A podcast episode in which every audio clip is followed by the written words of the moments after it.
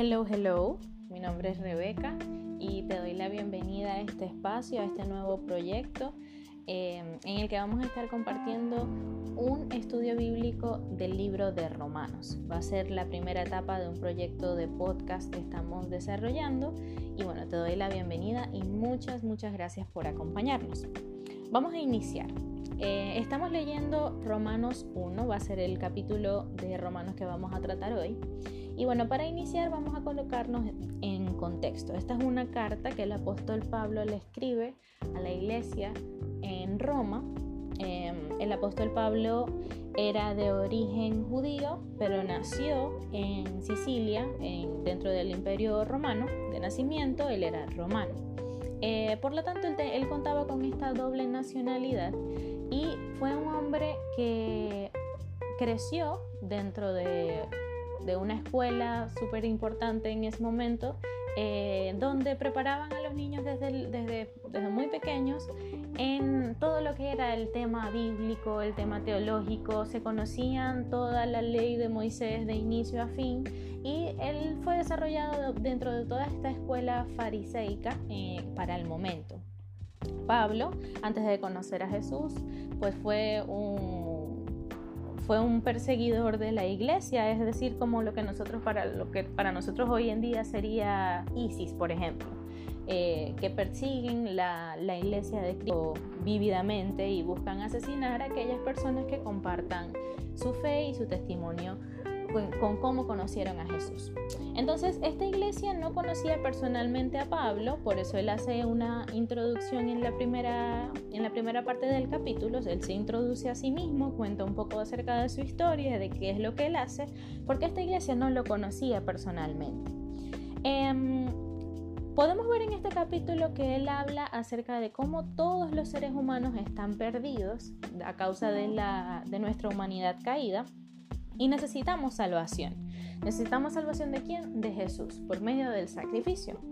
Em, y él también habla de que todos los seres humanos escogimos apartarnos de Dios. Fue nuestra decisión y en función de eso se han tomado pues, pues muchos caminos y muchas acciones que, que ya la mayoría conocemos.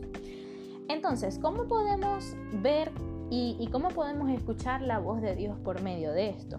Creo que Dios nos está diciendo por medio de esto que eh, la humanidad nos le ha dado la espalda a Dios. Dios nos está diciendo, ustedes me han dado la espalda.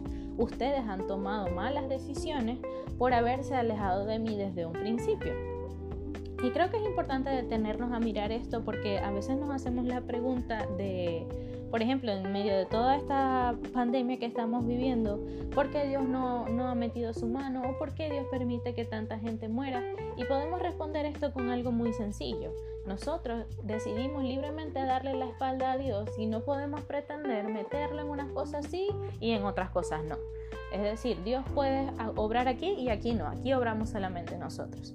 Entonces es importante poder eh, tener esto en, en cuenta. Em, porque nosotros como humanidad escogimos apartarnos de Dios. Ahora, ¿cómo el ser humano ha podido eh, adorar algo? Porque dentro de su corazón está la necesidad de adorar a alguien o de adorar a algo. Entonces, la humanidad ha decidido adorar aquellas cosas que Dios ha creado, pero no adoran a Dios mismo. Por ejemplo, tenemos, podemos ver gente que adoran a los animales, podemos ver gente que adoran al ser humano, que el ser humano puede lograrlo todo. Eh, vemos gente que adora la naturaleza. Y todo ese tipo de cosas vemos que el ser humano tiene una necesidad en su corazón de adorar algo, eh, indistintamente de lo que sea. Y entonces hemos, se ha pretendido llenar este vacío adorando cosas que Dios creó, más no adorando a Dios mismo. Pablo también nos habla en Romanos 1 acerca de que no debemos tenerle miedo al contenido del Evangelio o a la persecución que venga por creer. ¿Por creer en quién? Por creer en Jesús, por creer que Jesús va a volver a venir, por creer que Jesús nos salvó por medio del sacrificio. Todo esto conlleva una persecución y nosotros tal vez de este lado del mundo no lo vemos eh, o no lo vemos tan frecuentemente como podrían verla, como podría verlo la iglesia, por ejemplo, en en países eh, donde no, no está permitido profesar que somos seguidores de Jesús. Tal vez si, hablamos, si habláramos con alguien de, de aquella iglesia, pudiéramos tener una perspectiva completamente distinta de lo que significa creer en Jesús. Pablo también nos habla de que el Evangelio es para todos. Es decir, en este momento se creía que la salvación solamente era para el pueblo judío, porque era el pueblo que Dios había escogido en el Antiguo Testamento. Pero Pablo viene y nos dice, no, luego de que Jesús fue sacrificado, luego de la, crucifixión, el Evangelio y las buenas noticias de salvación son para todos. Pero hay dos condiciones. Debemos creer en Dios y debemos arrepentirnos de nuestras malas decisiones. Entonces, vemos que Dios es un Dios de amor, Dios es un Dios que está abierto para todos, pero están esas dos condiciones. Necesitamos creer en Él y necesitamos arrepentirnos. Y Pablo también da una, una joya en, esta, en este capítulo, hablando acerca de que Dios habita en la creación y por lo tanto no hay excusa de que alguien pueda decir, no, yo nunca he visto a Dios o a mí nadie nunca me ha hablado de Dios. Porque cuando nosotros podemos simplemente usar nuestra vista y poder mirar el cielo, o podemos ver un paisaje, podemos ver eh, la inmensidad de los mares, podemos ver la magnitud de las montañas, tenemos que reconocer que hay alguien superior a nosotros que, realizó esa majestad. Y probablemente de, principio no le coloquemos el nombre Dios, eh, pero debemos reconocer que hay algo más grande que nosotros que lo realizó. Y Dios, Dios dice en su palabra que Él habita en la creación y por lo tanto no hay excusa de que alguien pueda decir que no lo ha visto o que nunca ha escuchado de Él. Entonces, ¿cómo podemos aplicar todo esto que Pablo nos está diciendo en Romanos 1 a nuestras propias vidas? Número uno, y creo que es lo más importante, em, no importa la condición con la que lleguemos a Jesús. Lo que importa es que lleguemos, creamos y nos arrepintamos. ¿Qué perfil criminal más grande que el que Pablo tenía que él mismo perseguía a los cristianos? Y luego de que pueden mirarlo eh, en, la Biblia, la historia de cómo Pablo se convierte, em, un asesino, imagínense que usted está en la iglesia y al lado de usted se sienta un asesino en serie. ¿Usted cómo se sentiría? Y este sería el caso. Si Pablo llegara a nuestras iglesias y se sentara a nuestro lado, ¿cómo nos vamos a sentir sabiendo de dónde, eh, conociendo de dónde Él viene o qué era, qué era lo que Él hacía antes? Entonces a Jesús no le interesa nuestro pasado, somos nosotros los que estamos empeñados en mirar hacia atrás. Pero Él llega a los pies de Cristo y Jesús le ofrece una salvación y luego de allí vemos que el cambio es completamente radical. Pasó de ser el perseguidor de la iglesia al primer promotor del Evangelio. También vemos que podemos aplicarlo a nuestra vida con el punto número 2, que es buscar a Dios de todo corazón y no solamente de palabras. Tenemos que adorar a Dios por lo que Él es y no por lo que podemos ver de Él. Yo puedo ver que Dios es amor, pero yo necesito saber que Dios también es provisión, Dios también es cuidado, Dios también es detalles. Y no porque yo no haya visto eso, no significa que Dios no lo tenga. Punto número 3. Necesitamos compartir las buenas noticias de salvación con nuestra propia vida.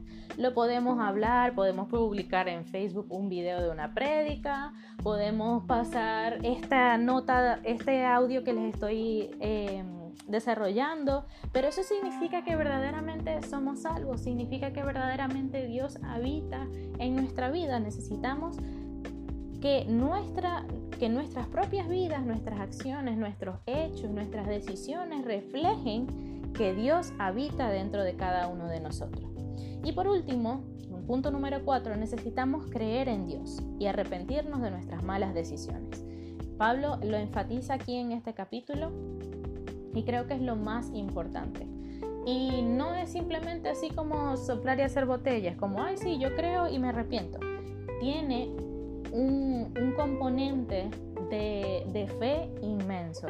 Y cada uno de nosotros debemos hacer el esfuerzo y, y el sacrificio de sacrificar nuestras propias vidas por creer en Dios y por arrepentirnos de nuestras malas decisiones. Así que ya para terminar quisiera que me acompañaras en una oración. Señor, ayúdame en medio de mi humanidad caída a acercarme más a ti cada día. Te pido perdón por las decisiones que he tomado que me han podido alejar de ti. Ayúdame, Señor, a verte cada día a través de lo que tú has creado y adorarte por lo que tú eres. Quiero que mi vida sea un vivo reflejo de tu gloria y que los demás puedan verte en medio de mis acciones y creer que tú eres real. Amén. Espero que te haya encantado este podcast, compártelo con tus amigos.